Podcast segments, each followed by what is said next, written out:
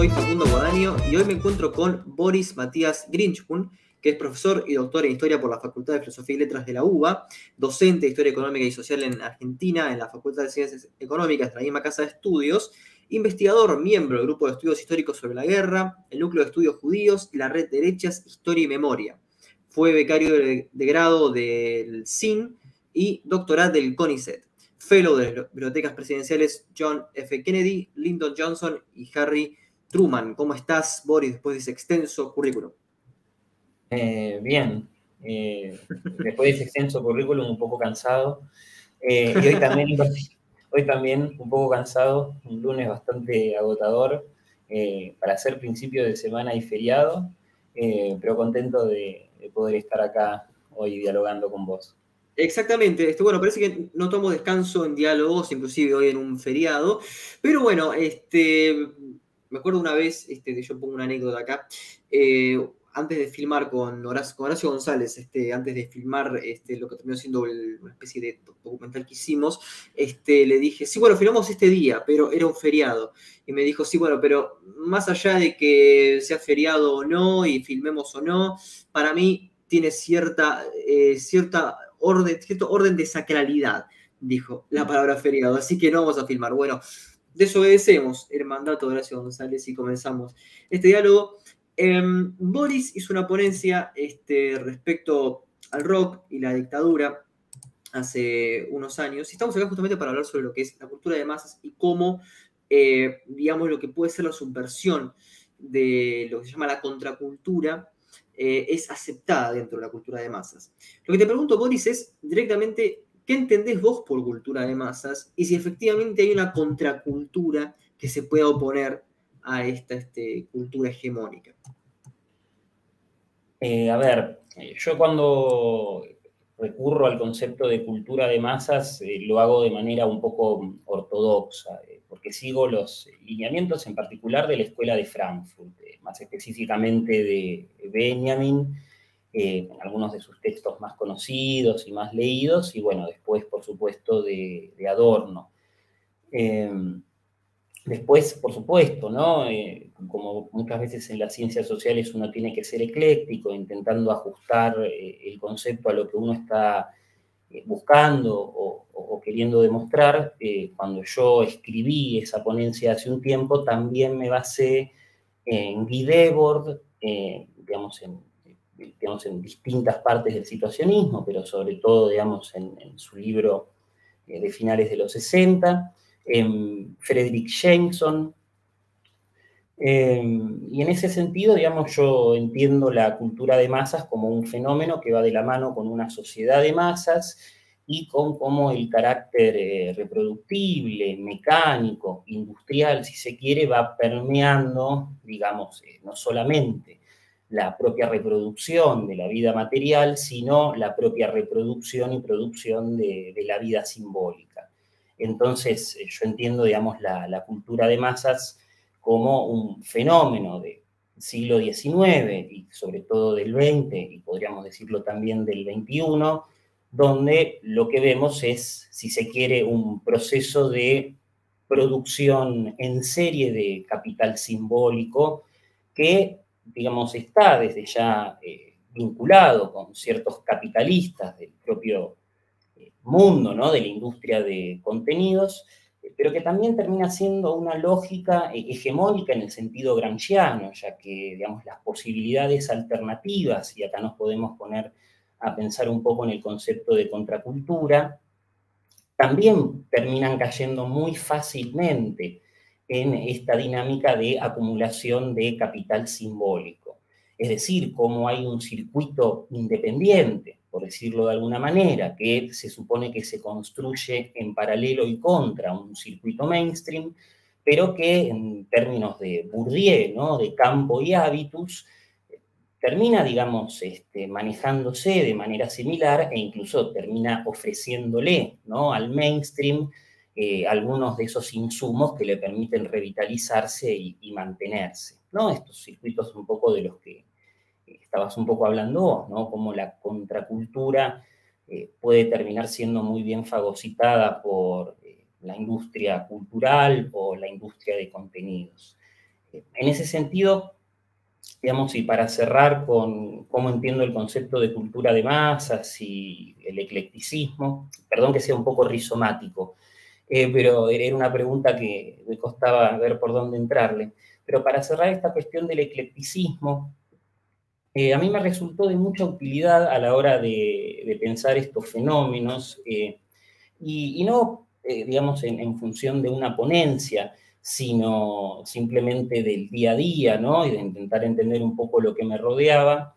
los trabajos de Frédéric Martel, sociólogo que es bastante conocido por su libro Sodoma sobre, sobre la Iglesia Católica, pero que antes tenía uno que creo que se llamaba Mainstream, que en su momento, digamos, me, parece una reconversión muy interesante de, la teoría de, Adorno y un poco también de la escuela francesa para entender estos fenómenos de la cultura de masas eh, en la era del streaming.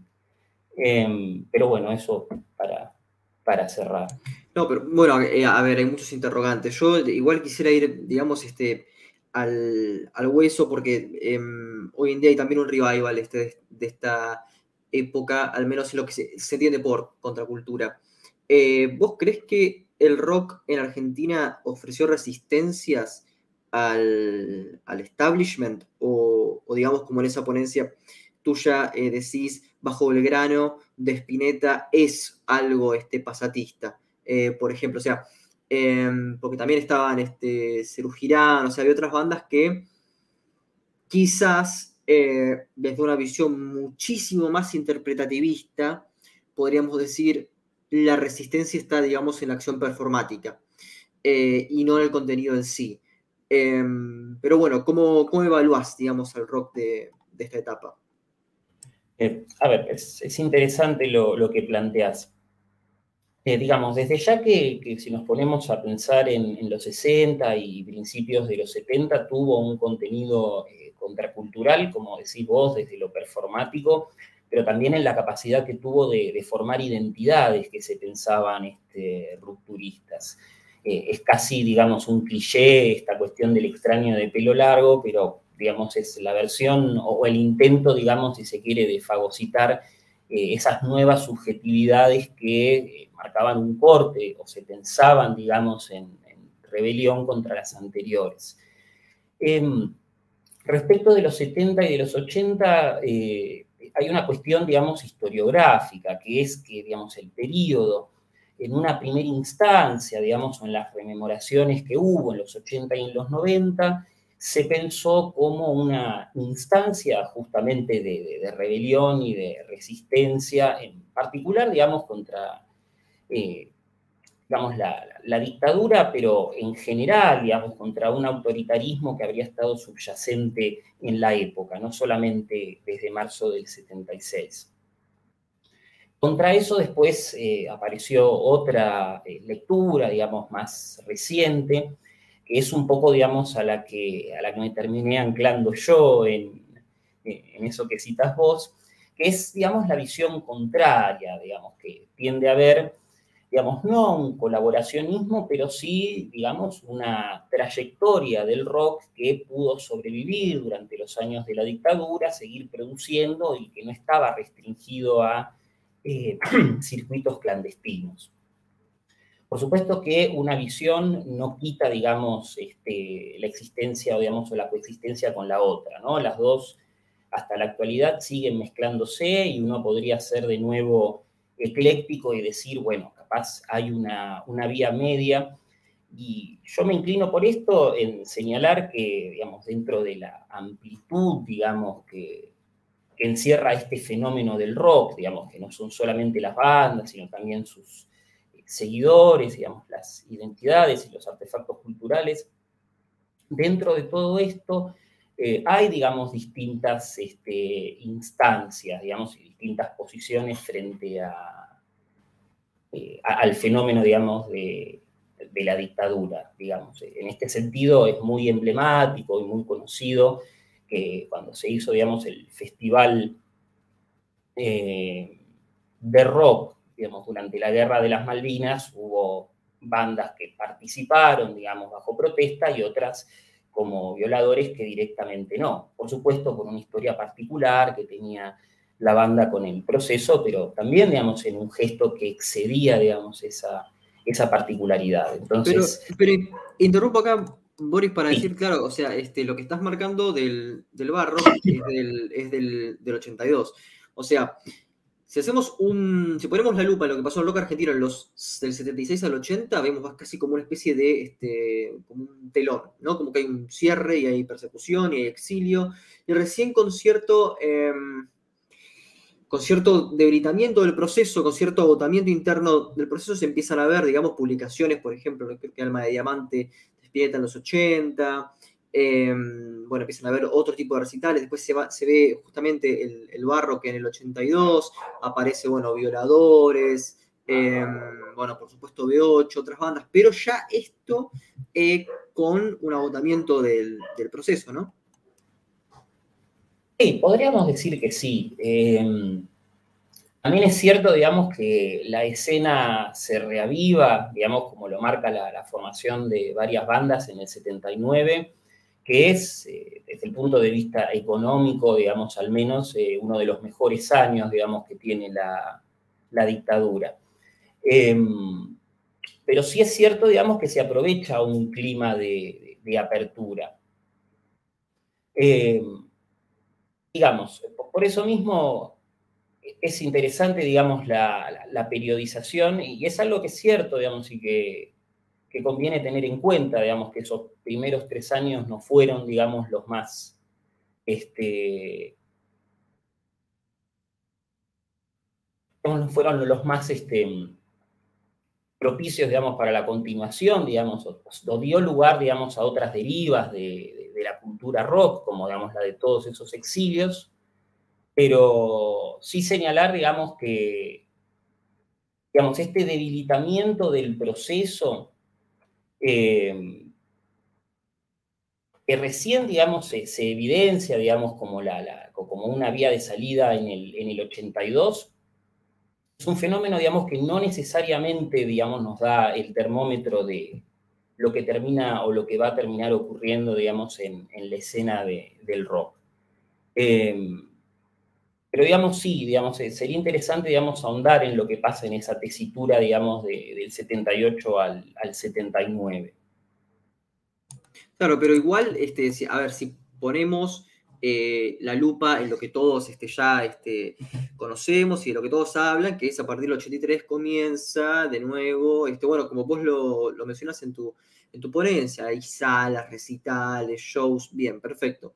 Pero con eh, Omar Chabán, como gran capitalista de la escena, eh, se forma otra industria. Entonces, ¿hasta qué punto este cemento, café Einstein, a vos te parecen lugares de resistencia? o te parecen efectivamente que responden justamente a esta reproductibilidad técnica del arte donde esta este, revolución, esta cuestión subversiva, no parecería ser tal. Bueno, ahí es interesante, digamos, hay un nivel donde, por supuesto, digamos, este circuito, digamos, de las salas, que se piensa independiente, que se rige con otras normas, eh, sigue reproduciendo, digamos, una lógica de, ganancia, digamos, porque más allá de, del carácter vanguardista, rupturista que haya pensado Chabán con sus emprendimientos, digamos, él seguía siendo, digamos, un, capitalista. Ahora, es cierto que en esos lugares se podían escuchar, digamos, ciertos ritmos, se podían este, encontrar ciertos géneros eh, y ver ciertas performances, ¿no? Y, participar de cierta sociabilidad que eh, en otros espacios no. Eh, por supuesto, digamos, eran espacios que no se pensaban a sí mismos de masas y cuya mística iba de la mano con ser pequeños. Si se pensaban o no como resistencia en la coyuntura del 83-84, es una cuestión, digamos, discutible digamos, discutible porque habría que ver, digamos, hasta qué punto calzó o no calzó el consenso alfonsinista con estos lugares. O sea, lugares que, por supuesto, se nutrieron de ese consenso, no solamente porque les hizo posible comenzar a operar, sino porque un poco que florezcan mil flores era la idea de esta primera instancia de, la democracia, ¿no? Eh, de los males de la democracia se cura con más democracia, etcétera, etcétera. Entonces, eh, en ese punto sería un gesto eh, contestatario que nacería, digamos, del propio, del propio establishment. Ahora, en otro nivel, es posible que ahí se haya empezado a materializar cierto escepticismo, y digamos, en, ciertas bandas es muy notorio, digamos, la, crítica a una cierta eh, americanización, por decirlo de alguna manera, o una posmodernización de la vida, sobre todo en, la ciudad, eh, donde son bastante explícitas, digamos, las, las continuidades, digamos, antes y después del 83. Eh, y eso sí se puede ver como, un gesto temprano de, no sé si de resistencia, pero por lo menos de, escepticismo. Por ejemplo, eh, por ejemplo, ¿cuáles? A ver, yo igual, este, justo se me ocurrió cuando estabas diciendo, hay un documental que se llama este, El lugar del no lugar, este, sobre Cemento, sobre Chaván, que en un momento le preguntan a este, Omar Chaván qué es la cultura y él dice, cultura, qué asco, es una, es una palabra tan de los radicales. Bueno, justamente es eso, ¿no? Este, sí, también respondía al establishment, pero em, digamos, todo este espacio de una, cuestión de autogestión, este, en un lugar donde parece que no habrían, habría eh, la regla de, la, de que no haya reglas, este, con baños rotos, con la posibilidad de que eh, haya bandas que toquen a las 3 de la mañana en peores condiciones y verlo como una especie de rebeldía contra este, ciertos digamos, hábitos burgueses en sí. Este, ¿Para vos es una manera de protesta o más bien es como una cuestión desorganizada, este, casi como eh, adolescente de protestar contra algo sin tener demasiado este, orden? Eh, puede haber un poco de las, de las dos cosas. Yo igualmente me, inclinaría por lo primero, digamos, por, por, esa protesta y ese desorden como un gesto muy consciente y, muy voluntario. Em, es interesante, digamos, porque es un no lugar. Es interesante, digamos, el, digamos, el, nombre digamos, del documental que, no lo conocía. Este, pero, digamos, son espacios que, que protestan, digamos, claramente contra el, no lugar, digamos, porque el baño limpio, o más o menos limpio, es lo que justamente gente que no iría a cemento esperaría, ¿no? Y este es un baño que está distinto y en cierta medida se, distingue por eso. Em, justamente busca, digamos, a un usuario que, que no necesita, digamos, ese, ese recinto limpio. Em, sí, digamos, en ese punto se, lo puede considerar, por supuesto, este, un, gesto de, protesta y, y de resistencia. El tema es que, bueno, digamos, claramente no, no, más allá de la, de la frase de, de Chaván, digamos, creo que ese gesto, digamos, como protesta, no va solamente, digamos, al radicalismo o al alfonsinismo, sino a, a una cuestión un poco más, eh, más general, que es lo mismo que se puede ver en, en las bandas de, del punk y, y, del metal, que son con las que yo, digamos, más, más estuve metido en, en los años 80, donde probablemente este, si no tocaban en un lugar de Chaván era en otro donde las características eran más o menos similares, eh, y donde también, de nuevo, digamos, este, a, donde podía ir ese caretaje era algo que, a ellos no, les interesaba. Claro, bueno, en, ese orden de cosas este, aparece todo como una especie de, una cuestión de, también de, de la identidad, ¿no? Tanto en el metal y en el punk como una cuestión de la identidad como este, algo eh, muy importante. Ahora, este, también dentro del punk y del, metal hay como cierta cuestión, si se quiere, como intelectual. Eh, vemos en, en, Iorio cierta cuestión con el, misticismo. Tenemos ahí, por ejemplo, El fin de los cínicos de B8 o el mismo nombre de Hermética, este, Los violadores este, con, con Pil. Este, ¿Cómo ¿Cómo ves, digamos, a estos, este, a estos líderes? Este, ¿cómo, ¿Cómo ves el diálogo entre el punk y el heavy metal que estaban peleados justamente en este, en, este periodo? Pero hay vasos comunicantes. ¿Cómo lo ves también con esta idea de intelectualidad dentro del punk y, el metal. A ver, lo de la, mm, lo de la dinámica de líderes eh, me, parece, digamos, bastante, mm, bastante interesante, digamos, al interior, digamos, de cada una de esas bandas, eh, si se quiere, por lo que son las trayectorias biográficas y por psicológicamente eh, cómo se manejaban, pero por supuesto, si, si se termina dando en, digamos, en distintos lugares, estamos hablando de una dinámica que excede, digamos, a un grupo en particular, sino que, que, está más allá, ¿no? Digamos, si, si, pensamos en muchas bandas del periodo, más allá de los géneros, digamos, siempre lo terminamos pensando metonímicamente, ¿no? Tal banda y, digamos, el, el frontman, ¿no? O quien termina siendo funcionalmente eh, el frontman. ¿no? Y una época, es, es cierto, digamos, con, con, un dejo, digamos, personalista, esto lo dicen varios periodistas, ¿no? Pero donde eh, había mucha mística en torno de, esos líderes, que por supuesto ellos la saben cultivar, pero después eh, los seguidores la, reproducen.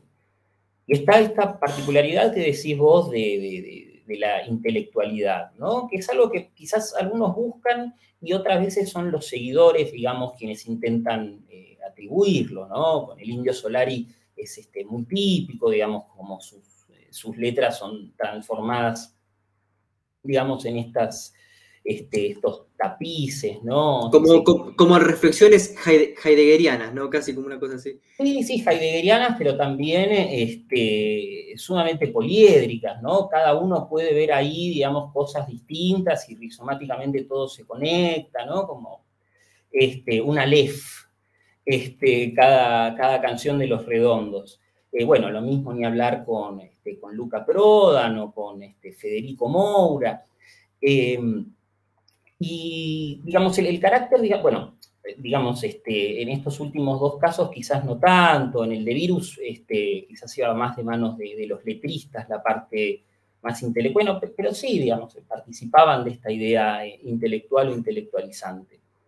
Em, en el caso del metal y, del punk, eh, creo que entra con este, digamos, un poco más de dificultad, porque si no bien no quiero ser esencialista, digamos, en ambos géneros hay un gesto antiintelectual eh, más marcado que en el resto del rock, que lo puede tener, pero que también eh, tiene lugar, digamos, para letristas y compositores con, aspiraciones eh, medio filosóficas, ¿no? Como decías vos, retomando a, Heidegger. Pero en este caso, digamos, eh, eh, digamos, tanto la protesta como la acción, como la violencia, eh, son inflexiones muy vitalistas y muy pasionales que no van, digamos, o a priori no parecen ir muy de la mano con una práctica, una cultura este, libresca. Pero bueno, sin embargo, como, como vos decís, está, ¿no? Tanto en el caso de, del punk como este, en, el caso del metal. Eh, y ahí, digamos, eh, creo que hay, por supuesto, una, beta individual, digamos, de, quiénes son los que tienen estas inquietudes, ¿no? Y que buscan canalizarlas, pero también tenemos estas este, afinidades selectivas, es decir, eh, por algo Iorio hace esa música y no hace punk o no hace otra cosa, y por algo Iorio termina leyendo la Biblia a través del prisma de la escuela científica Basilio y después termina entrando, ¿no? De manera bastante inorgánica en, el esoterismo. Eh, y en un montón de, otros lugares, ¿no? Iorio es, eh, digamos, verdaderamente el rey, digamos, del eclecticismo en ese sentido y de la sistematicidad. Em, entonces, como no abraza completamente, digamos, esa, figura del intelectual, o al menos no como se lo entiende como un estudioso sistemático de, algo. Em, digamos, y en el caso del punk, desde ya son otras, digamos, las tradiciones este, que a priori eh, dialogan, ¿no? Y las que terminan este, motorizando, digamos, esa, interconexión. Em, pero digamos, para no irme por las ramas, ¿no? Eh, para terminar de darle forma a lo que venía pensando y un poco queriendo decir desde un primer momento, eh, yo creo que ese gesto, eh, es bastante importante, digamos, o, ese fenómeno ¿no? de surgimiento de estos este, líderes intelectuales o intelectualizantes es, muy este, importante para meternos en esto que Foucault denominaba los nuevos intelectuales. No mucho tiempo antes, creo que es en una entrevista de, los 70. Es decir, cómo eh, aún en los 80, por supuesto, la, figura tradicional del intelectual estaba muy presente. Pensemos en, Borges, que todavía no había fallecido, recién en el 86, pensemos lo mismo Cortázar, Sábato eh, y algunos otros que, me estoy olvidando. Pero sí como los que comienzan a ocupar eh, esa función, ¿no? Tanto desde el punto de vista, digamos, de la producción como de la reflexión, comienzan a ser, digamos, estas, estas figuras, ¿no? Y van a empezar a ser cada vez más, digamos, esas, eh, esas figuras. Eh, viéndolo, digamos, no como un proceso, digamos, de, decadencia o, de mejora, ¿no? Simplemente como un gesto, digamos, que se empieza a dar en esta Argentina, ¿no? Que vimos el proceso de, de posmodernización, eh, quizás como un reflejo de lo que ya se estaba produciendo en, en otras latitudes, bueno, con, con inflexiones particulares locales. Em, bueno, y lo que me quedó pendiente responderte es lo de las relaciones entre el, punk y, el heavy metal.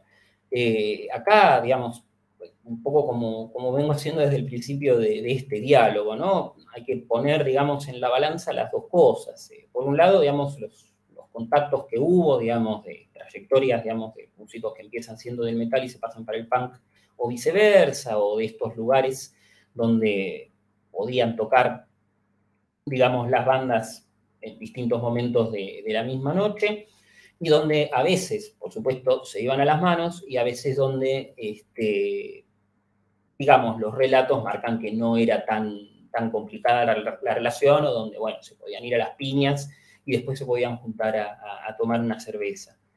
Em, ahora, eh, así digamos como hay elementos que, había elementos que los acercaban, había otros que, los llevaban, digamos, a desde ya a chocarse. Eh, y, digamos, entre esos, eh, creo que la, política no fue, digamos, uno de, los más raros. No digo que haya sido el más importante, pero creo que no, no fue uno de los más raros.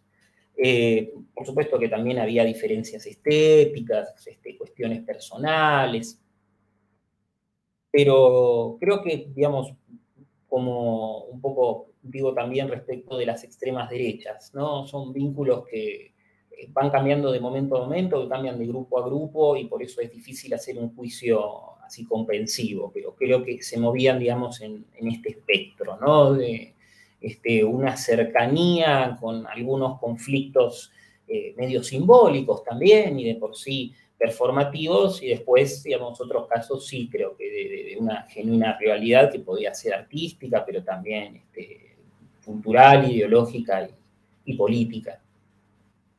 Claro, acá, es cuando me resuena mucho este concepto que, que diste, ¿no? El de posmodernismo, porque claro, donde estaban estos problemas, estos, estos problemas violentos, eran en los festipunks. Em, que eran, eh, pues, como el nombre lo dice, festivales punks, donde se peleaban físicamente punks heavies. Bien, ahora, si se supone que ambos están por una misma causa, que es están en contra del establishment, eh, bajo este, este, esta, lente posmoderna, o sea, que, ¿qué es lo que vos entendés acá por posmodernismo? Porque parece como que ambos están en contra de algo, pero sin ideas muy claras, esas ideas no tan claras siguen chocando entre sí. Eh, lo cual es este, este raro. Eh, es decir, puede, haber seguidores de, de, Orcas, Fuerte y Malón, que son bandas distintas entre sí, con, casi como un credo distinto, contra los de Flema, eh, Dos Minutos, este, y bueno, este, Comando Suicida que habías dicho en tu, en tu ponencia, pero eso es un capítulo aparte, digamos, este, Comando Suicida. Em, a ver,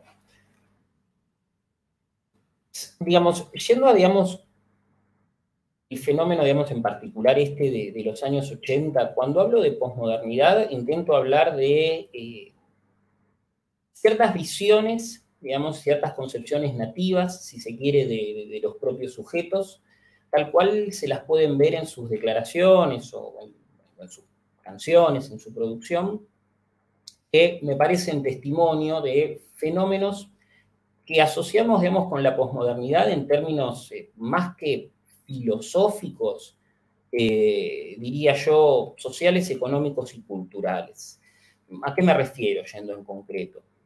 Eh, en muchas de estas canciones, sobre todo, digamos, en, estas que analicé del punk y del metal, aparecen el problema, digamos, de la desindustrialización, del desempleo, de la creciente marginalidad, es decir, de lo que es un poco la triste normalidad, ¿no? De la Argentina de los años 80, ¿no? Que después va a ser apodada la década perdida. Eh, pero también un fenómeno que está muy presente en distintos géneros musicales eh, de los años 70, eh, como justamente un reflejo de la, esta inflación que caracteriza, digamos, el contexto, sobre todo de las economías centrales, desde principios de los 70 hasta entrados los 80.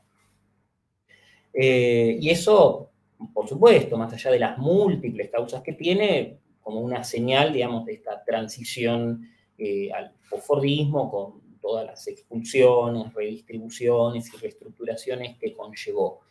Eh, ¿Y cómo llegó a, la Argentina? Que por supuesto no fue de una manera sencilla, ya que no hay que ir a buscar a un autor antisistema para que diga que la globalización si se la quiere entender en esos términos, el posfordismo tuvo, digamos, para la Argentina consecuencias este, bastante severas, ¿no? Y los indicadores en los 80, salvo algún que otro año bueno del plan austral, fueron bastante eh, nefastos. Eh, y sobre todo, digamos, por supuesto, para los sectores sociales de donde venían, digamos, los que integraban estas bandas y quienes las seguían, ¿no? Si se quiere, eran los que pagaban buena parte de los platos rotos de esta redistribución brutal del ingreso y reestructuración del tejido productivo. Ahora, cuando hablo de posmodernidad, en este momento también me refiero a lo que después se va a conocer como las crisis de las democracias, que va un poco más allá del de, eh, escepticismo ante la clase política que uno ya podía encontrar eh, en los tangos o incluso digamos, géneros este, anteriores, sino más bien un descreimiento, digamos, del propio sistema e incluso poniendo en duda las diferencias que había entre la, democracia y la dictadura. Por ejemplo, eh, apelando Foucaultianamente a cómo las prisiones seguían funcionando igual en un régimen eh, y en el otro. Entonces, desde este descreimiento, digamos, de, las instituciones eh, políticas modernas, por decirlo de alguna manera, también veo, digamos, como un, reflejo eh, posmoderno, ¿no? Eh, no solamente, digamos, en, el gesto crítico, sino también en la manera, digamos, de, formularlo, ¿no? En la, en la perspectiva.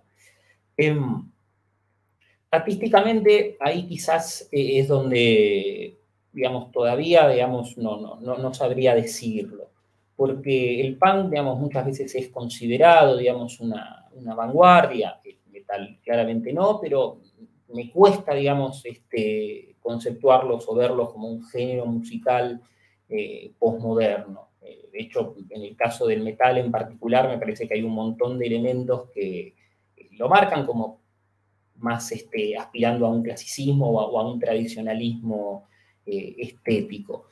Eh, por supuesto, es, puramente interpretativo lo que digo, ¿no? Eh, ¿no? no, estoy refiriendo como una definición cerrada del género.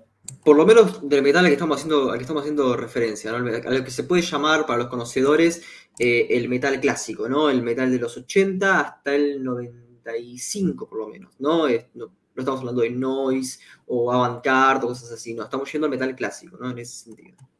Sí, sí, o sea, me refiero, digamos, desde el early metal de finales de los 60 y principios de los 70 y sobre todo eh, el de los 80, incluso con, los subgéneros que, terminó dando, ¿no? Esto que pongo, digamos, en, la ponencia de, digamos, el virtuosismo del artista como una emulación del artesano, eh, me parece que habla del gesto de, eh, digamos, que el músico haga su propia creación y que no sea una mera reproducción, ¿no? Como el famoso diálogo que tuvo Papo en Sábado Bus con el DJ este, con Lanzani fue, ¿no? Que le dijo, DJ Dero, Dero, Dero, ¿Qué?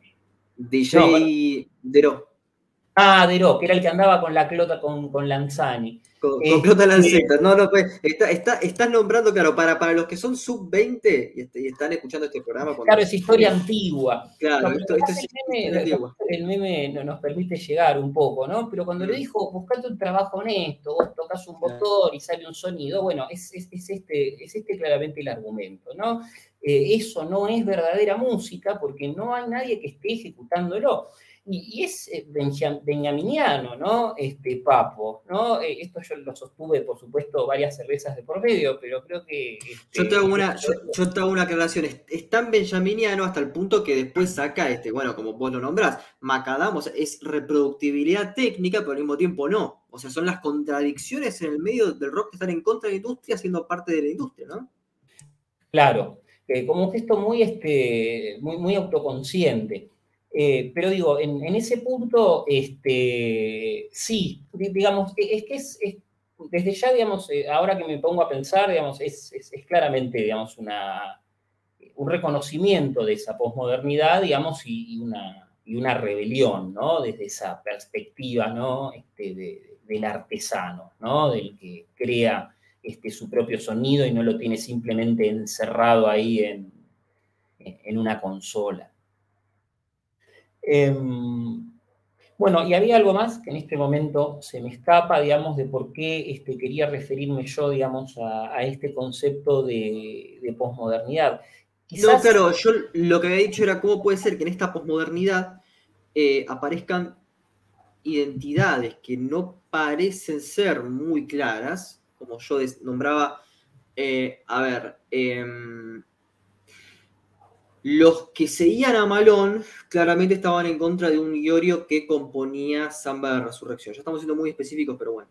Eh, los que estaban siendo Malón estaban en contra de, em, de, de Fuerte, que estaban, y, los que seguían a Orcas no eran auténticos porque no eran Orcas de civiles. Bien, pero estos se peleaban contra los del punk. Y los del punk se peleaban entre este, Flema y entre Dos Minutos y entre Expulsados eh, pero se supone que todos están en contra del, establishment. Entonces, ¿cómo son esas internas postmodernas? O sea, eh, sería eso, serían como rencillas postmodernas. Uno podría decir que sí. Eh, esa dinámica fragmentaria igual es bastante recurrente en otros tipos de, elencos, ¿no? La comparación con las religiones es típica, ¿no? Como terminan surgiendo facciones pequeñas, más grandes, más chicas, más exitosas. Eh, con distintas lecturas. Bueno, lo mismo pasa eh, con distintas corrientes políticas, sobre todo cuando están en la clandestinidad, ¿no? Son estos chistes así bastante perversos, como que hacen los católicos sobre los protestantes, o que se hacen sobre los trotskistas, o, distintos otros grupos de izquierda. Bueno, van un poco en ese, en ese sentido. Eh, ahora, esta corpuscularidad, esta capilaridad, esta atomización, yo creo que, responde, digamos, o puede responder, según el caso, a un montón de elementos. Pero en este caso, digamos, sin querer ponerme baumaniano, eh, yo creo que esa identidad se puede entender como un buffet, ¿no? donde hay un montón de elementos, algunos de los cuales son incompatibles entre sí, otros no, pero que pueden ser elegidos ¿no? Eh, por grupos o por sujetos individuales según, digamos, el momento y según lo que, lo que les convenga. Eh, entonces, que dentro, digamos, de los que se pelean con el establishment, se puedan crear identidades que son conflictivas, eh, no, me resulta, digamos, para nada, para nada extraño, sobre todo cuando, a ver, este concepto de, establishment desde ya no es nativo, no es el que, utilizan ellos. Eh, es, digamos, este orden establecido, digamos, al cual parecen cantarle constantemente, pero que también... No, no, pero dice sistema, eh, ojo, eh, ojo que sí. sistema es, el, término. Sistema aparece.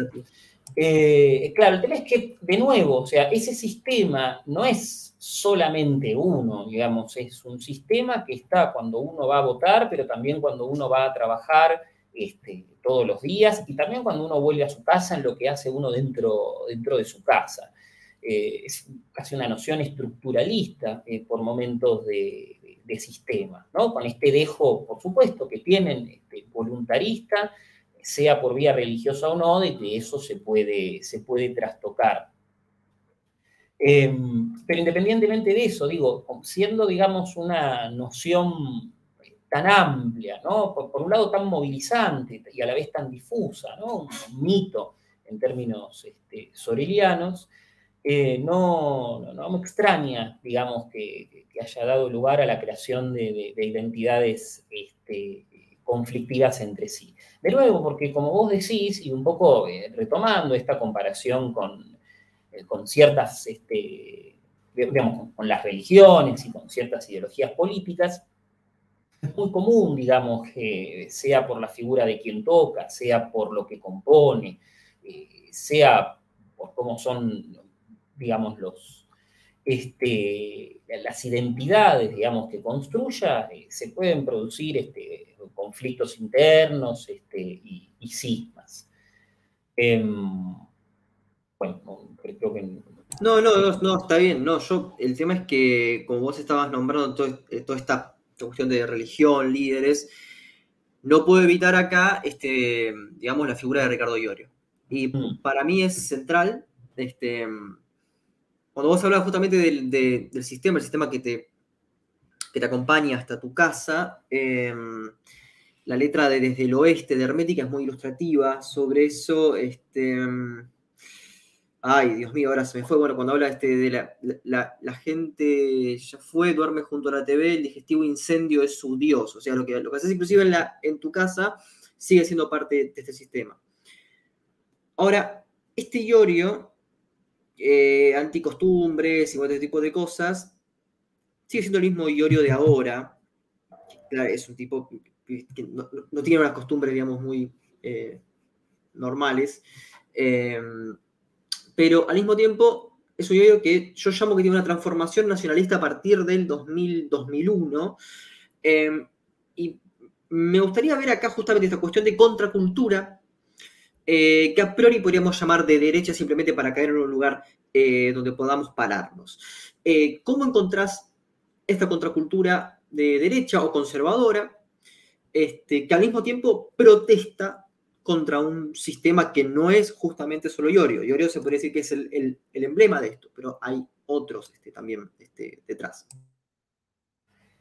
Em, me preguntás cómo la, encontré pidiendo una caracterización o cómo fue que llegué este, al tema, o las dos cosas. No, no, no, sino cómo, este, cómo, cómo evalúas que justamente un grupo de, protesta proteste con, este, con, costumbres, digamos, con eh, ah, patria, Dios, patria y familia, digamos. sí, sí, sí, em, a ver, eh, es algo que eh, desde ya a priori resulta eh, contradictorio, que lógicamente parece este, no sostenerse, que la protesta, digamos, se haga este, apelando, digamos, a, ese nativismo cerrado, a ese folclorismo, digamos, a, lo establecido.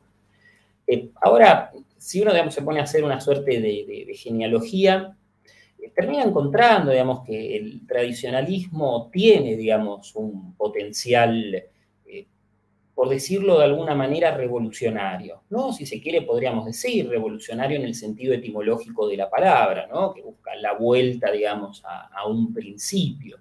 Eh, pero también en su capacidad, digamos, para eh, crear identidades, eh, para movilizar subjetividades. el ejemplo que se me viene ahora a la cabeza es el de la rebelión este, en México pero se podrían, digamos, este, multiplicar bastante fácilmente, prestándole atención a Europa durante la primera mitad eh, del siglo XX, y podríamos decirlo eh, recientemente también, ¿no? El, el, partido, digamos, gobernante de Polonia es un ejemplo, digamos, de un tradicionalismo con esas vetas antisistema, ¿no? Digamos, siempre y cuando se defina, digamos, al sistema como una suerte de revolución institucionalizada o, de revolución triunfante. Em, justamente, digamos, esta contracultura de derechas no me... A ver, en una primera instancia, por supuesto que, me sorprendió, pero en la medida en que seguí metiéndome con las fuentes, ¿no? Con la investigación doctoral y después con esta ponencia, se volvió un, leitmotiv y terminé, digamos, comprendiendo cuál es su lógica. Y de nuevo, es esta de definir, digamos, a este sistema, como decíamos antes, a este sistema, este establishment, este orden establecido, este statu quo, en términos de una eh, revolución triunfante, que es eh, lo, que las extremas derechas, como digo yo, o al menos algunas de sus publicaciones, eh, tienden a afirmar casi este, unánimemente a partir de 1983. Para algunas, es nefasto que se vuelva a la democracia, porque para ellos es un falseamiento de, las instituciones nacionales, porque favorece, digamos, el libertinaje cultural, bueno, una serie de cuestiones que, ahora no vienen al caso, pero de, las que podemos hablar. Y para otros sectores, lo perverso es que haya llegado Alfonsín a la, a la presidencia, ¿no? Pero unos y otros van a coincidir en señalar que esta democracia que se ha establecido es algo que viene desde el exterior, ¿no? es algo querido por Estados Unidos, por el Reino Unido, una consecuencia de la derrota en Malvinas, van a decir algunos, un modelo que se quiere para tener a la Argentina sometida, va a estar muy vinculada con la noción de, decadencia, que es algo que no es privativo de las derechas reaccionarias, también está eh, presente en los elencos liberal conservadores, como han trabajado Martín Vicente y Sergio Morresi. Eh, y desde ese punto de vista, ¿no? desde esa definición de la democracia que tiene ¿no? una pata cultural innegable, eh, esta contracultura de derechas eh, aparece como algo bastante, por decirlo de alguna manera, lógico, en el sentido de que es, por un lado, una reacción nativista ante un régimen que se considera foráneo y que se piensa que le abre las puertas de la cultura argentina de par en par a todos los aportes extranjeros para que desnaturalice lo que queda de la tradición eh, nacional, pero que también, digamos, eh, se piensa contracultural, no solamente, digamos, por este hecho de reivindicar, digamos, lo tradicional frente a lo extranjero, sino que se piensa contracultural en el sentido de que tiene una noción bastante distinta de lo que es, como diría Mariano Esberloff, la tradición occidental, de lo que constituye la propia cultura, el buen gusto. Em, se plantea una, inconmensurabilidad, eh, que por supuesto es, parte, digamos, de un género discursivo que se remonta, digamos, al republicanismo romano, ¿no? Este de, el llanto por las costumbres este, que, se están perdiendo y, todo lo demás. Eh, pero, digamos, desde ese punto de vista, ¿no? Eh, esa contracultura de derechas aparece, digamos, como un gesto muy, por decirlo de alguna manera, esperable por parte de elencos como son los de estos tradicionalistas católicos y no católicos, que a lo largo de décadas venían advirtiendo sobre eh, los peligros de este mundo moderno barra este, posmoderno. Eh, y para elencos que ven en el 83 y a partir del 83 como el, el último dique eh, se, ha roto. Ahora, dejando, digamos, esa, esa cuestión de, lado. Cuando pasamos, digamos, a hablar de, de, Iorio, como, digamos, la figura quizás como la más representativa, como la más emblemática, como la más conocida, como la, que más exitosamente ha podido vehiculizar eh, todos esos contenidos, nos referimos por un lado a alguien que llega a una versión cristalizada de esta cultura de derecha, ¿no? Ponemos como fecha 2000, 2001, ya es un momento donde hay toda una tradición previa de denunciar la desnaturalización, digamos, de, la Argentina, que podría ir mucho más atrás de los 70. Sí, sí, sí. perdón, yo puse el 2000-2001 simplemente por la edición del disco Piedra Libre, pero yo podría hablar este, de ser humano junto a los míos, eh, mismo el disco del entorno, o sea, yo podría nombrar otras cosas, pero simplemente puse esa fecha por... No, yo en realidad me, estaba refiriendo, eh, por otro lado, digamos, a Iorio, ¿no? Que es alguien que siempre reivindica su lectura de Adolfo Saldías, Exactamente, sí, sí. También, digamos, del Pepe Rosa, ¿no? Que son dos figuras muy distintas, que quisieron escribir cosas muy diferentes, pero que él, por supuesto, pone dentro de una, misma línea, eh, y que desde ya, eh, digamos, filtrado por un montón de lecturas, eh, terminan dando pie a esa, esa idea, por supuesto, de este Rosas soberanista, y al mismo tiempo defensor de, la tradición y de la nacionalidad y, demás. Eh, entonces digo, en ese sentido Iorio es tributario, digamos, de, toda, de todo un bagaje, de toda una genealogía, ¿no? Y al mismo tiempo es eh, alguien selectivo, ¿no? Que dentro de esa eh, genealogía, lo que va construyendo es algo que no es este, lo, que harían, digamos, otros, eh, otros nacionalistas. Por eso mismo es una figura que dentro, digamos, de propia, las propias extremas derechas eh, genera, digamos, su, polémica, ¿no? pero, pero claro, Boris, por eso es que yo no, yo no creo que haya, o sea, sí hay si uno hace el esfuerzo y de hecho, eh, bueno, esto traté de plasmarlo en mi tesis sobre Iorio, Em, sí hay una genealogía, si uno la fuerza, que es esta que nombraste, la de Saldías, eh, Rosas, em, eh, Rosa, perdón, eh, Ortiz. Y después aparece, pues, ahora no recuerdo el nombre de la, el nombre de la revista que dirigía Salbuche en los 80, que Iorio dice haber leído. ¿no era? No recuerdo ahora el nombre, la, estaba buscando recién y no aparecía. Pero creo que es. Creo que armar una genealogía de Iorio es eh, imponer categorías que son una mezcla. ¿Por qué? Porque ahora Iorio sale a, tener una parte de su set que es Iorio Federal. Y toca con la banda Instinto DC, no, no TC, no, no, no, Instinto DC, que este, ponen fotos de rosas y este, cantan canciones de este, lo que serían gauchos modernos, ¿no? Em, ¿cómo, ¿cómo, encontrás vos, o, si encontrás, ¿no? ¿Qué, qué, genealogía puedes rastrear más allá de Rosa, eh, Saldías, esta cuestión federal en, Iorio, o particularmente este Iorio federal actual? Bueno, ahí, eh, por un lado, está la genealogía que imagino que el propio Iorio debe este, construir, digamos, remontándose a, José Larralde, digamos, y, a otros folcloristas.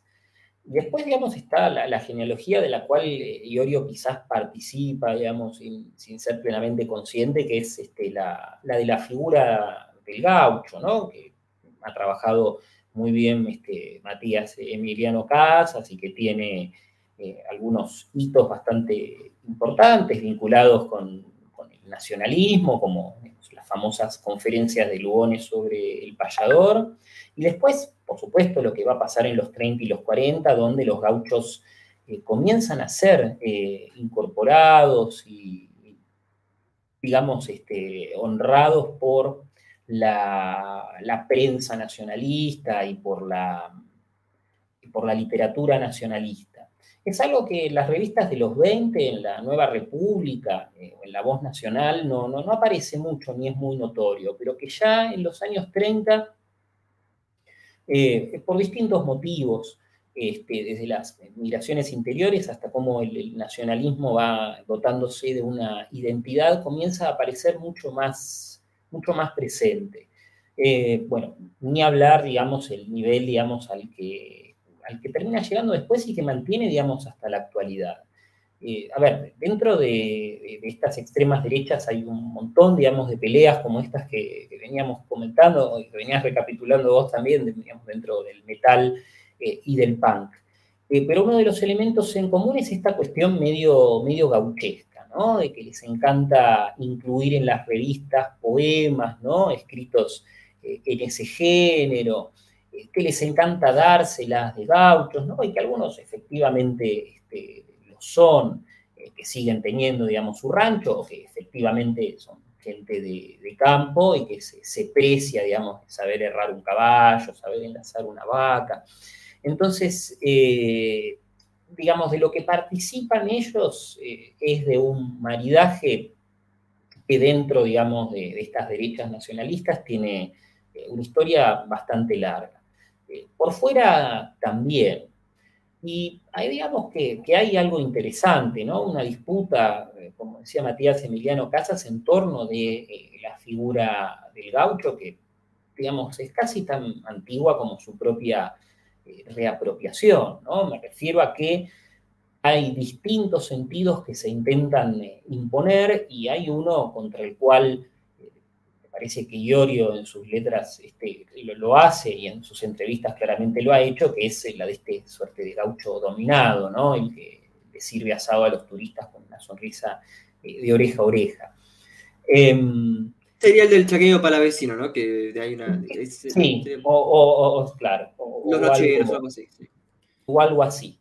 Después, bueno, está esta fusión con el, con el rosismo, que por supuesto, digamos, ha, dado bastante, bastante que hablar, porque particularmente, digamos, a Rosas, no sé si, si digamos, le, hubiese entendido, ¿no? O, le hubiese agradado esa, esa asociación.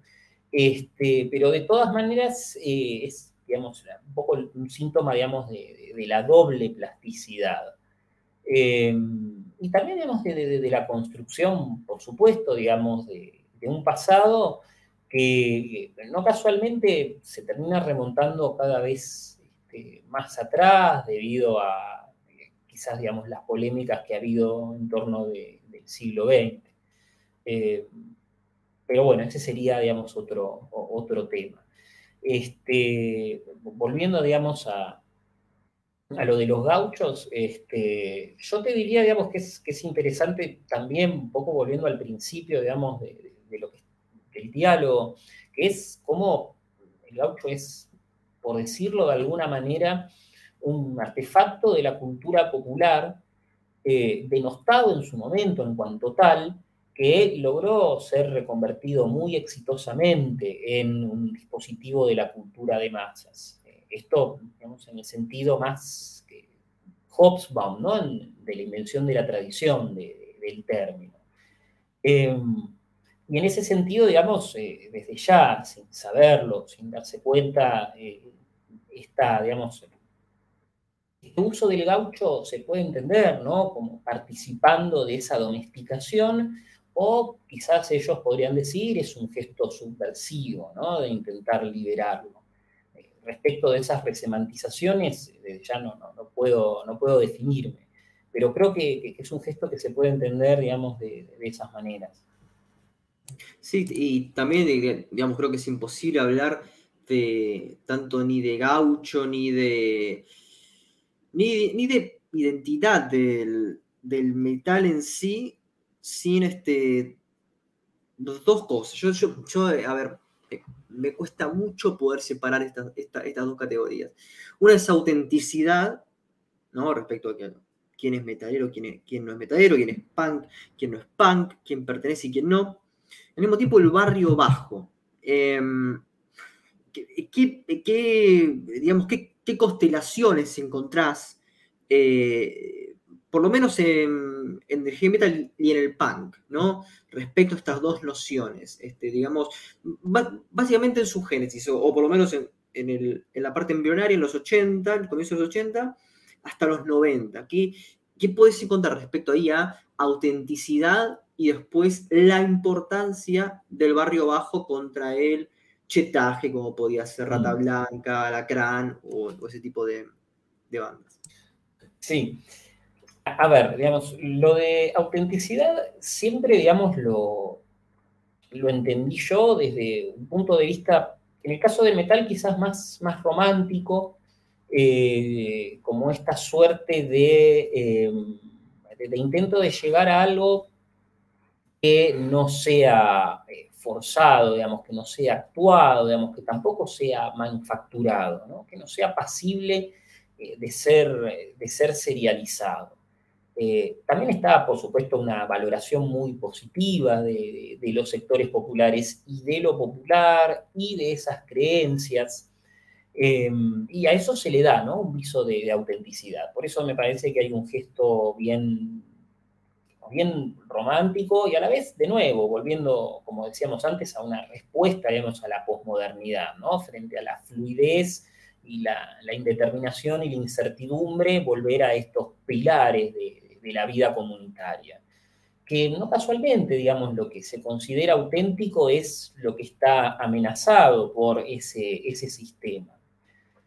Em, en el caso del punk, creo que, digamos, la, autenticidad, eh, quizás como un gesto más de, vanguardia, digamos, que, en heavy metal, eh, va por esta idea de, digamos, de lo que rompe lo convencional, de lo que puede salir, digamos, de lo que ya eh, ha sido hecho, ¿no? Y de ese gesto que no solamente es nuevo, sino que es disruptivo respecto de lo que se ha hecho previamente por supuesto esta cuestión de, romper las reglas, ¿no? Lo, normado se termina volviendo, por supuesto, ¿no? Lo, careta, en cierta medida, si uno se pone a hilar fino, lo es, o sea, no es esto natural, esto genuino, esto que nacería eh, sin reflexión de por medio. Em, ahora, capaz me, resulta un poco más, este, más interesante y más evocativo lo del barrio bajo eh, a, mí me pareció siempre que había como un elemento, eh, quizás a sabiendas o no, eh, borgiano, por esa, digamos, idealización que tenía de, del arrabal, ¿no? Quizás desde otro lugar, porque por supuesto Borges no era una persona de, barrio bajo, pero no obstante estaba este elemento, incluso unido a la idea de, de autenticidad. podríamos incluso también jugar este, con Art por tener un, escritor de esa época y quizás un poco más leído, ¿no? Desde, desde ese lugar y desde esa evocación eh, e idealización de, del barrio bajo. Eh, que musicalmente creo que, digamos, tuvo un montón de expresiones, digamos, que va desde el tango hasta el blues, ¿no? Pienso en, Manal y en Avellaneda Blues, que es bastante, bastante concreto. Em, Ahora, eh, creo que hay, una dimensión, por supuesto, social de ese fenómeno, eh, de la cual no puedo decir mucho más que eh, varias generalidades, y hay una dimensión cultural de la cual quizás podría decir este, un poco más. Es decir, cómo es que ese barrio bajo termina siendo procesado a través de la música, a través de las identidades que construyen estos músicos y de cómo ellos este, se comportan. Eh, y eso, digamos, eh, creo que apunta, digamos, a, de nuevo, una dimensión de idealización, digamos, porque lo que aparece es cómo ellos pueden plasmar ese barrio bajo. Eh, y un barrio bajo que, de nuevo, con esa misma autenticidad que estábamos hablando este, previamente, ¿no? digamos, cuando nos referíamos este, a, Papo, es lo que está lo que está efectivamente, o lo que ellos consideran que está, está en peligro. ¿Cuál es ese peligro para el barrio bajo? En este momento, al menos por lo que me parece a mí, es eh, una creciente marginación. Como si fuese, si se quiere, eh, un barrio bajo que conoció, por supuesto, eh, mejores épocas y que lo que ve por delante es este, bastante, bastante negro. Se quiere, hay una doble idealización, la del pasado que tuvo ese barrio bajo, que quizás el seguidor llegó a conocer, o el músico llegó a conocer, y después, bueno, la, idealización de esa vida comunitaria que sigue este, en, el barrio bajo. Eh, a pesar de, digamos que ahí es donde estos reajustes eh, posmodernos o neoliberales que estábamos hablando previamente se manifiestan con, mayor dureza, ¿no? Y ahí sí hay, un elemento claramente de, resistencia. Claro, acá este, justamente estaba buscando la letra porque recuerdo que era así, o sea, el tema justamente Barrio Bajo de Tren Loco, que empieza con una recitación que dice mi barrio era así, así, más qué sé yo si era así, yo me lo acuerdo así. Este, y bueno, y habla de José C. Pablo Nogués, Granburg, eh, Evita y Perón llorando contra un portón, o sea, son, y bueno, habla del barrio Seco y Gardel, es como eh, perros sueltos, ¿no? Como son imágenes muy icónicas de lo que pasa en el conurbano. Eh, que al mismo tiempo es lo que en los medios masivos, por ejemplo, no se veía. Eh, por ejemplo, cuando estaba eh, en Live, no, era el Live Aid, pero bueno, cuando, cuando vinieron Peter Gabriel, Sting y todos esos en el 88, eh, no se veían, digamos, reflejados estas realidades. Y bandas como Tren Loco, Orcas, Alma Fuerte, empiezan, empiezan a mostrar, ¿no? Em, entonces, ¿cómo encontras esta tensión entre una... Porque después hay que firmar con, con, sellos, hay que distribuir, hay que vender entradas, pero al mismo tiempo hay gente, o sea, hay una cosa de apoyemos a estas bandas, vayan a verlas, hay que, hay que, hay que bancarlas. Es decir, es como una especie de industria independiente, consciente de sí misma, y que al mismo tiempo no le molesta que haya esta, como esta separación entre artista y público, entre quienes hacen plata y quienes no, porque parece como que se comparte una identidad en común, ¿no? Sí, eso es, bastante, es bastante interesante. Eh, por supuesto, porque da cuenta de una, identidad ya madura. Eh, es decir, digamos, de tener en claro que más allá, digamos, de ese distinto criterio de ganancia, de ese distinto criterio artístico, participan los dos grupos del mismo campo, ¿no? De distintos sectores, pero del mismo campo y que el éxito de esas bandas que vienen de afuera supone más oportunidades para que otras bandas vengan de afuera, pero también para que ellos eh, puedan dar el salto, es decir, de poder llegar a firmar con eh, sellos de afuera. Em, y acá, eh, por supuesto, es este, una cuestión que excede, digamos, digamos al, rock de este momento, ¿no? Hasta qué punto se puede mantener este gesto de rebeldía, este gesto de independencia, de autonomía, y hasta qué punto, bueno, hay que empezar a parar la olla, o hasta qué punto uno eh, quizás privilegia esa difusión o algún tipo de logro artístico por encima de, logro artístico comercial, por encima de un logro artístico más, eh, más testimonial. Eh, pero a mí sí me, parece, digamos, este, interesante, sobre todo viniendo, como, como decís, de, bandas que se pensaban, digamos, en muchos puntos eh, nacionalistas. Pero, por supuesto, nacionalistas desde la, apropiación de un género musical que era extranjero, como el rock, sea en la versión punk o en la versión, o en la versión metal. Claro, pero bueno, en, a ver, en, ese sentido también eh, sí aparece como cierta cosa de comunidad, pero también aparece cierta cosa de, este, fíjate con qué sello firmás, fíjate con qué sello no firmás, y también aparece una cosa que no está tanto en el, sí, está, está en el metal, pero también está en el, en el rock, que digamos es la difusión de cómo se da este, este círculo, este núcleo de shows en vivo. Tanto Almafuerte como este, Iorio, dos bandas distintas. Eh, no están en sellos este, multinacionales, son sellos independientes. Em, los recitales este, no tienen una publicidad realmente, o sea, es publicidad em, mínima casi, es por, los grupos de redes sociales.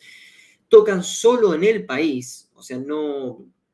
A veces pueden tocar en el, exterior una vez cada 10 años, casi. Em, es decir, parece que es como una especie de masividad alternativa, que lo mismo se ve en lo que pasa con el Indio Solari, ¿no? Este es como una especie de, masividad real, o sea, es muchísima gente, em, pero totalmente alternativa y encima este, aprobada.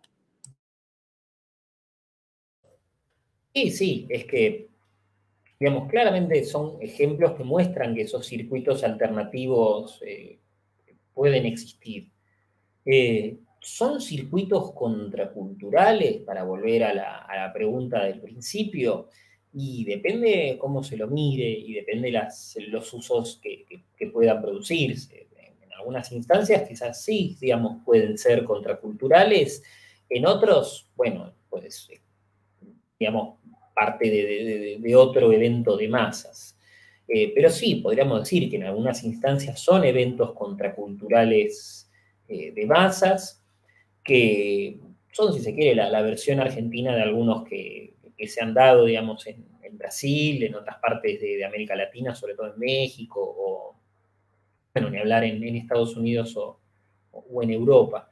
Eh, pero la particularidad, digamos, acá es, eh, de nuevo, digamos, esta relación un poco, un poco compleja que tienen con el concepto de, de contracultura, ya que por un lado el hecho de realizarse, ¿no? Digamos, al margen de esos sistemas, como vos decís, escapando de la publicidad, escapando de la, de, la difusión, escapando de los lugares más, eh, más poblados, de más fácil este, acceso, eh, implica, ¿no? En sí mismo todo un gesto contracultural, a lo cual se le puede sumar, ¿no? Si se quiere, lo que uno quiere entender de estos artistas en particular o de su música, y después el, otro elemento, ¿no? Esta reunión masiva de, gente es por sí misma un, evento de, cultura de masas eh, y que está esta dimensión de, reproductibilidad eh, mecánica, tocar, este, está bien, lo, que haya salido nuevo, en caso de que haya salido algo nuevo, pero después, bueno, un set de canciones eh, y esperar más o menos que ese mismo momento este, del recital llegue, ¿no? Porque uno siempre espera que sea distinto, pero que ciertas cosas no, no falten. Pero eh, si tuviese que, digamos, este, resumirlo eh, axiológicamente, creo que son eventos que generan mucho más en términos de contracultura de lo que terminan haciendo por reproducir una cultura hegemónica, si queremos hablar en esos términos. Y respecto justamente a masividades, eh, masividades y oposiciones, eh, Gustavo Rowek, eh, ex B8, este, actual Rowek, ex Rata Blanca, dijo que, em, bueno, él, este, por ejemplo, elegante cumple el rol que el metal cumplió en los 80. Bien. Pero después otros músicos dicen que no, que elegante es como una degeneración de la música. Eh, yo, digamos, no hice una, investigación respecto a las costumbres del cumbiero. Sé que hay, digamos, toda, toda una literatura, eh, pero bueno, elegante no sería cumbia, pero es más, Strapi es mucho más novedoso, no sé si hay literatura al respecto. Eh, pero ¿Vos ves alguna diferencia fuera de, las costumbres este, de, lo que se está escuchando? Eh, por ejemplo, em, respecto a las, cosas musicales, ¿ves diferencias sustanciales en las actividades de, los que escucharían, digamos, cumbia en sus diferentes vertientes este, y, este, y metal? Mira, es eh, una excelente pregunta. Eh, y cualquier apreciación que, pueda hacer está eh, limitada por este, los periodos de encierro de, los últimos dos años y, monedas. pero es, interesante, en realidad, digo, porque es algo que me vengo preguntando desde hace un tiempo para acá. diferencias yo creo que hay. Eh, tendría que ver, digamos, un metalero contemporáneo y un trapero contemporáneo y un cumbiero contemporáneo para, decirte. Eh, creo que hay diferencias, sobre todo, digamos, en este ritual de, encuentro que sería, digamos, el, recital, digamos. No sé si dónde se lo haría, pero cómo se lo haría y, qué es lo que se espera que haga, digamos, el fan que va, creo que es, que es distinto. Pero hay un elemento digamos que al menos salta a relucir cuando comparamos los grupos que yo analicé para la ponencia y lo actual, que es cómo ha habido grandes cambios en los formatos del consumo. Es decir, cómo se pasó del LP al cassette, del cassette al, CD y cómo ahora, digamos, estamos en la época de, de un streameo que desde ya se presta tanto un uso individual como un uso colectivo, pero que habilita otro tipo de, relaciones con la música que la de justamente llevarla en un formato físico, que no fuese tan fácil pasar de un track al otro o, ir y volver en el mismo track. Eh, y en ese punto, desde ya, este, creo que, que, puede haber este, y que debe haber diferencias. De nuevo, puntualmente no, no, no, te lo sabría decir. Yo estimo, por lo poco que he visto, digamos, reunirse en una plaza a, escuchar, digamos, este, a escuchar música es algo que pueden hacer actualmente miembros, digamos, de, los distintos grupos, ¿no? Entonces, eh, digamos, en ese punto los géneros no marcan una diferencia. Sí creo, digamos, que hay una diferencia notoria tomando, digamos, lo que, lo, que estábamos comentando antes entre un, periodo y el otro por estos cambios, digamos, en los consumos inducidos por, por la tecnología.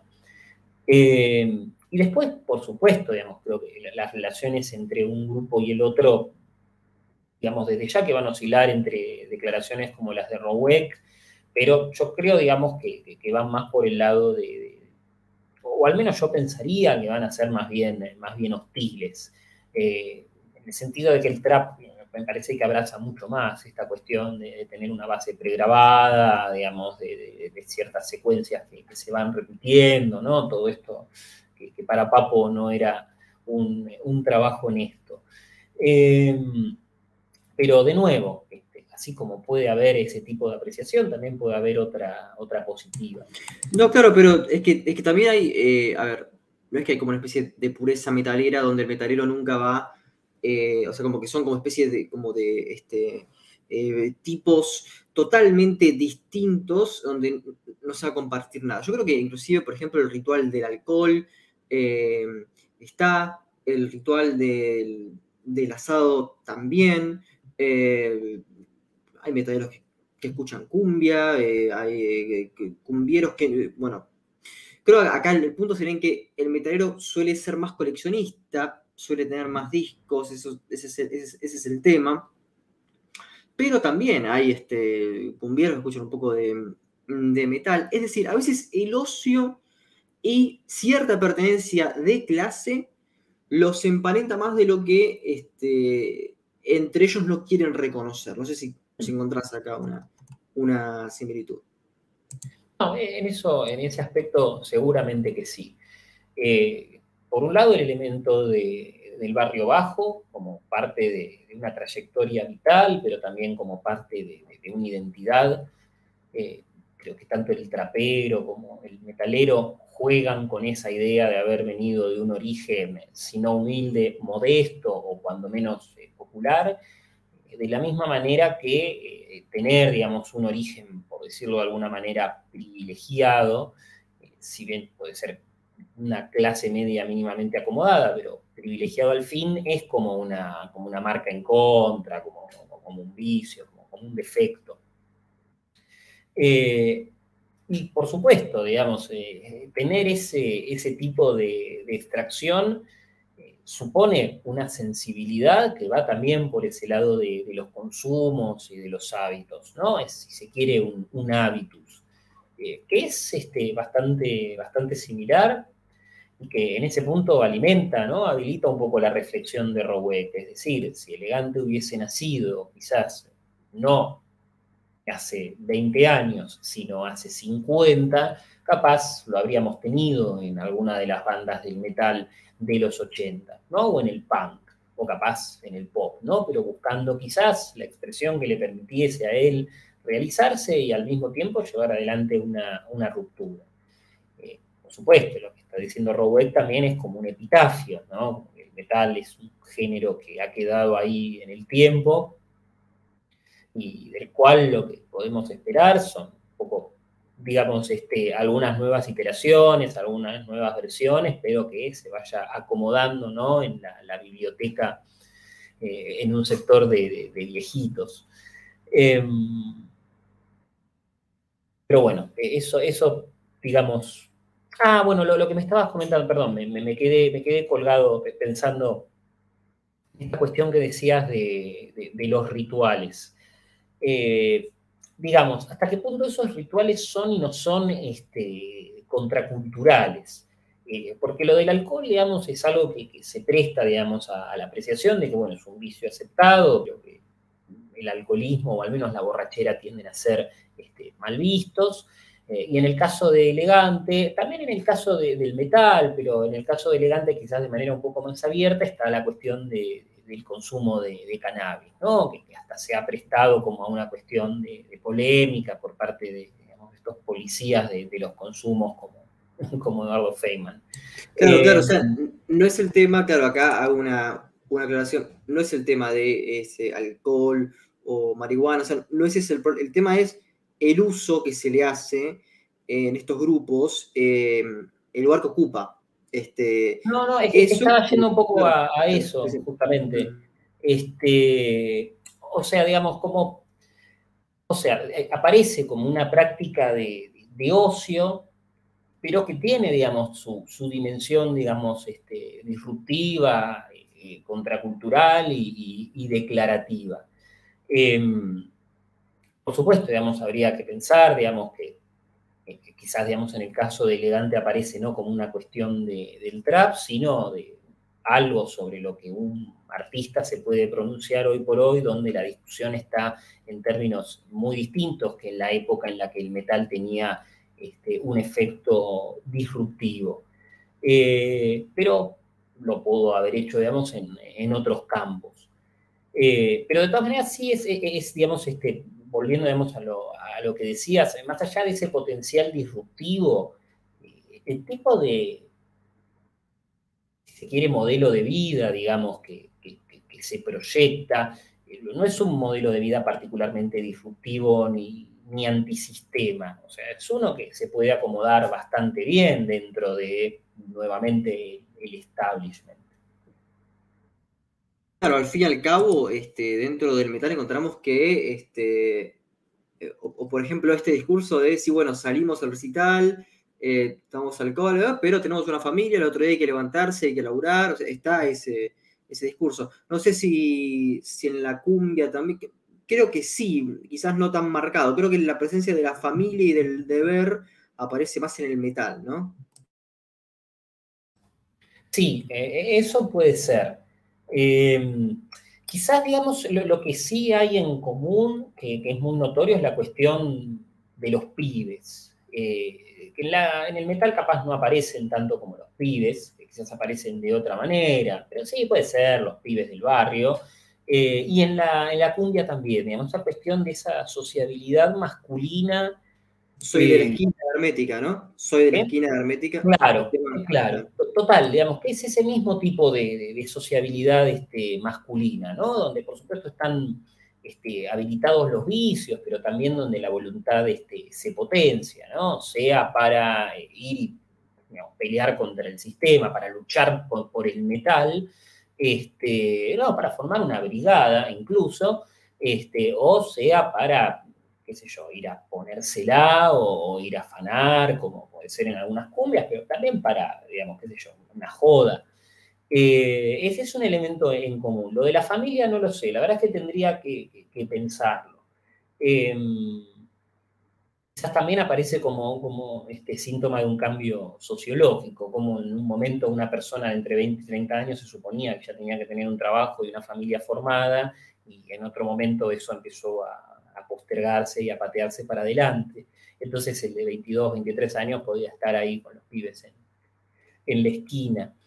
Em, pero sí, la, verdad es que es interesante ahora pensar en, ese encuentro y desencuentro de, tópicos.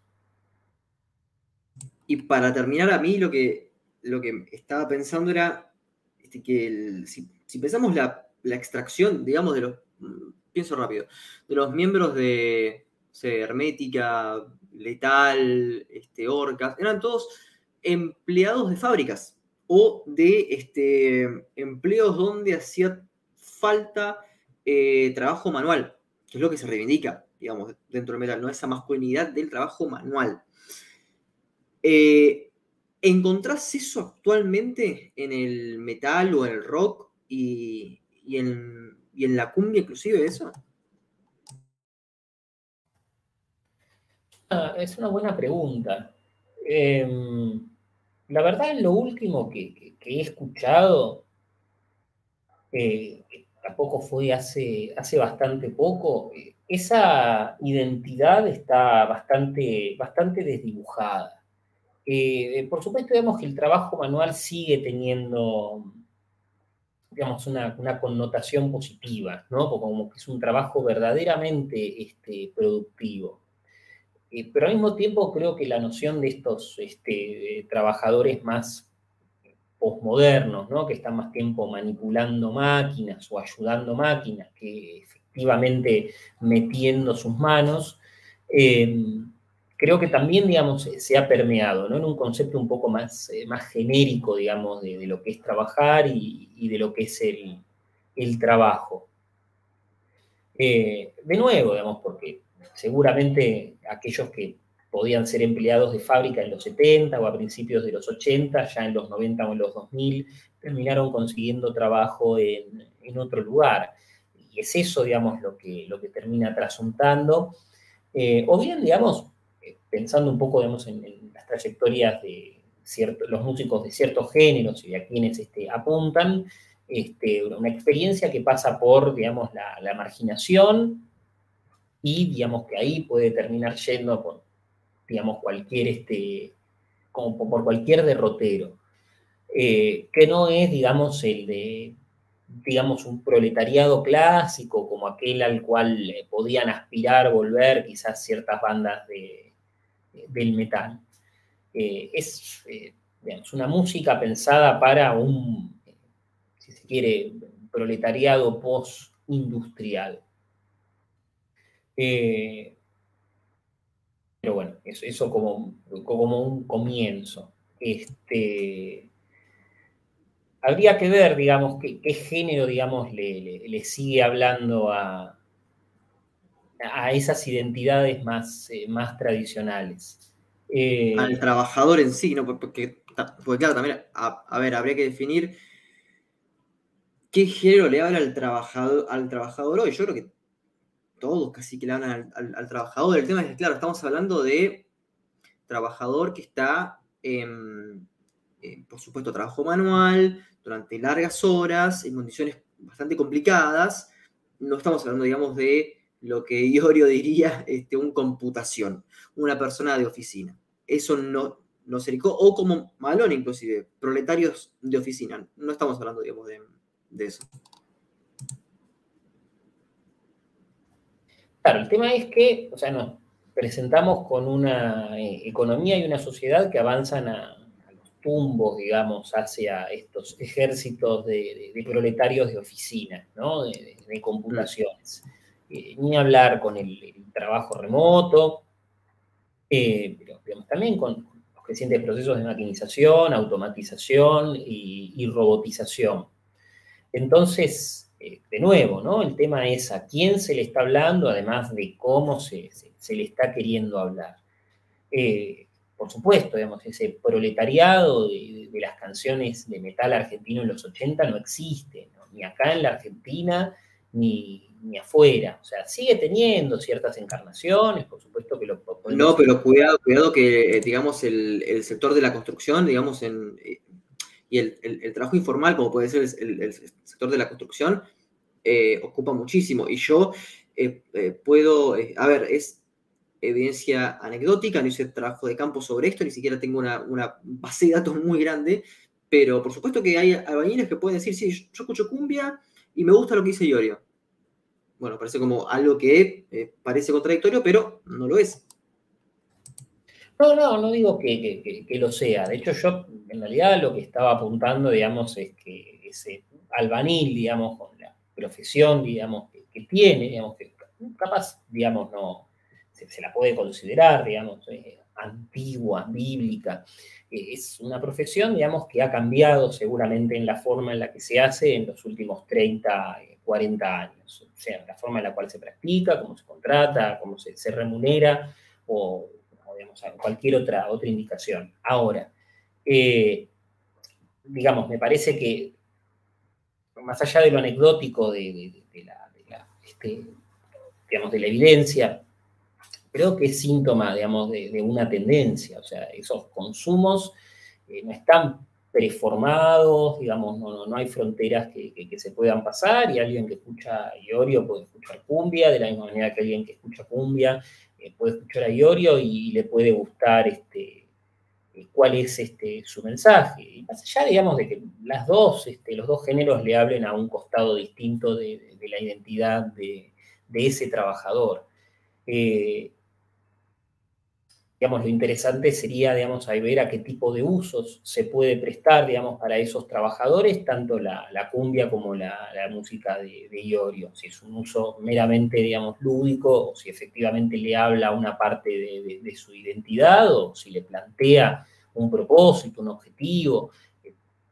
Por supuesto, digamos que todos esos usos son válidos, no, no digo que uno sea, sea mejor que el otro, pero sí este, me parece interesante como síntoma de algo que, intenté tener en cuenta, digamos, en la ponencia, que es que los compartimentos no son estancos, mucho menos en un análisis que se acerca, digamos, a este tipo de, artefactos culturales que ni siquiera son propiedad de, sus propios autores, ¿no? Es que la canción sale, queda presa de los usos que pueden hacer todos los que la escuchan y eso puede llevar a un montón de, de lugares distintos. Eh, lo digamos, es, interesante, la, verdad, lo, que, esto que, que, planteas, digamos, de, cómo Iorio puede tener ese, ese tipo de, llegada. Eh, hay que ver también qué es lo que le gusta de lo que dice Iorio. Capaz me decís, sí, esa es la parte nacionalista, pero digamos, creo que, es pasible de un montón de, otros usos y según qué etapa de Iorio esté escuchando. Bueno, no sé, capaz te lo dijo.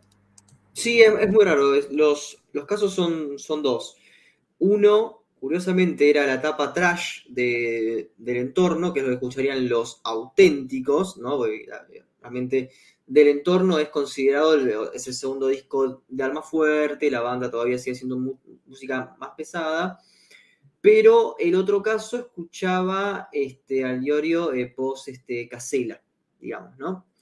Que este, se hace más conocido por un tema que incluso es, previo, pero es por Toripampa, ¿no? Este, que es como una cosa más mainstream, si se quiere decir. Este, por eso aparecen, son identidades este, bastante complicadas, por eso hablar de compartimentos estancos ahí es realmente este, difícil. Pero para ir cerrando, Boris, hay una cuestión que este, me, llamó la atención, no, es la primera vez que la escucho. Eh, muchas personas de la, década del 60 dicen que los pobres escuchaban eh, rock. Eh, por ejemplo, Iorio dice que los pobres escuchaban Creedence. Em, lo cual sí puede ser cierto. Ahora, vos encontrás, digamos, que entre los pobres, él, él mismo dice pobres, ¿no? Pero bueno, eh, por eso uso esa categoría, pero digamos que en la, digamos que en realidad, lo que sería la clase trabajadora, eh, ¿no crees que había alguna referencia, digamos, a, este, otros consumos culturales como rebelión, como contracultura? Em, no sé, digamos, cumbia en ese momento, eh, lo que se podría llegar a escuchar, no sé, de algún tango, o, crees que efectivamente solamente el rock en esos, este, digamos, en las clases populares era lo que se, lo que se interpretaba como contracultura. No, no, yo creo que no. Creo que digamos, la, historia del folclore, sin ir más lejos, es eh, bastante eh, demostrativa, digamos, de que un género tradicional o, si se prefiere, tradicionalista, podía tener todo un potencial disruptivo desde un punto de vista eh, político, ideológico, al punto de que, bueno, ha habido varios artistas que se exiliaron durante la dictadura, tuvieron problemas para, cantar este, previamente y después, digamos, quedaron bastante asociados como figuras del progresismo, eh, de izquierda o, incluso medio eh, revolucionarias.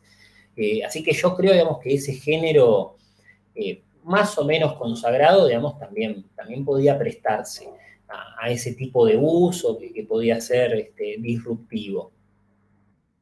Eh, rock es, interesante, ¿no? Lo que comenta, lo que comenta Iorio, ¿no? Y sobre todo diciendo lo, de los pobres, ¿no? Como eh, qué tipo de uso era. O sea, lo escuchaban en la radio, o, bueno, tenían tocadiscos y compraban entre varios el disco. Eh, pero digo, no, no, no, no, en clave escéptica, sino digo, es interesante sociológicamente qué tipo de, usos este, se estaba dando. Eh, no creo que haya sido solamente, o capaz sí, gente escuchándolo en, sus casas, capaz algo más abierto y otro tipo de, apropiación Y, no, acá, acá yo lo hago por, por inferencia, ¿no? Pero Iorio dice que él de chico se juntaba. Bueno, hay otros que ahora no, no recuerdo el nombre, ¿no? Pero varios metaleros dicen, no, lo que hacíamos nosotros era contrario lo que hacían esto, lo que en vez de, en vez de, ir a la fiesta de 15, nos quedamos a escuchar este, los discos, este de, Accept o de Black Sabbath. Claro, como había un DJ que iba y lo ponía porque lo tenía en el repertorio y, así... O el, hermano, o el hermano mayor de algunos, sí. Ah, bueno, eso, eso para mí, digamos, es, es, muy interesante, o sea, es el centro de la, historia intelectual, ¿no? Cómo es que esos discos, digamos, o esos libros, o el artefacto cultural que fuere, eh, terminó llegando este, a la persona que, estamos viendo. Em, pero bueno, eh, digamos, más allá de, esa cuestión, eh, como te digo, el rock podría haberlo sido, pero creo que no era necesario ir tan lejos creo que la cumbia podía ser, creo que era un momento también de lo que se llamaba la música latinoamericana, ¿no? Donde había este, distintos artistas, ¿no? Silvio Rodríguez como el más conocido, que también podía tener ese, ese contenido disruptivo. Bueno, no sé hasta qué punto los pobres o los sectores populares eh, escuchaban Silvio Rodríguez, pero digo, dentro de las opciones que había para escuchar algo antisistema, por decirlo de alguna forma, había, había varias además del rock, que de nuevo tenía algunas manifestaciones que eran más, este, si se quiere, tranquilas, eh, más este, contemporizadoras y otras que eran más, más agresivas. Bueno, Boris, creo que podemos ir cerrando. A mí la verdad que me pareció un diálogo eh, excelente, eh, un excelente intercambio de ideas. Me quedo con, muchas preguntas eh, y creo que siempre vale la pena reflexionar sobre estas tensiones y sobre que básicamente lo que los grupos hacen con las categorías y lo importante que es no considerar estas las categorías como estáticas, ¿no? Como este, el careta, el, el true, este, todo eso, siempre es móvil, siempre se va reinterpretando. No es lo mismo los 80, el que era duro, el que era blando, al que, al que lo es ahora. Así que este, realmente una gran charla, Boris, te agradezco este, tu tiempo. Pero quisiera que recomiendes este, antes, de, antes de que te vayas. Este, como acá siempre pedimos recomendaciones de libros, pero bueno, esta vez te pido recomendaciones de libros y de discos con un condicionamiento. Tienen que ser de rock. Bueno, como libro creo que puedo recomendar el de Emiliano Escaricachotoli y Oscar Blanco, de de, análisis de las letras de rock en la Argentina, que me dio bastante, bastante materia prima para, esta ponencia, pero que da para, un montón más. Eh, también agrego uno más, o dos más, agrego eh, el de Valeria Manzano sobre la era de las masas, en, mejor dicho, la era de la juventud en la Argentina, que coincide con este advenimiento de las masas, pero que va de la mano con un fenómeno que es crucial para entender este surgimiento o, cómo aparece la cultura rock en la Argentina. Y Tu tiempo es hoy de, Julián Delgado sobre, sobre Almendra. Eh, eso respecto de, los libros. ¿Qué discos escuchar? Eh, yo diría que, bueno, sigamos con, eh, creo que el fin de los, de los inicuos es, es como el disco que más, más recorrió este, la, elaboración de, esta ponencia y también, digamos, es lo que, lo que estuve escuchando cuando estaba preparándome para, el diálogo. Eh, no, podemos, no podemos escapar de Ricardo, es, así, la genialidad de Ricardo Iorio es, es muy complicado de poder escapar. Este, no, total, aparte creo que estuvimos hablando tanto tiempo de él que lo mínimo que puedo hacer es recomendar este, un disco suyo.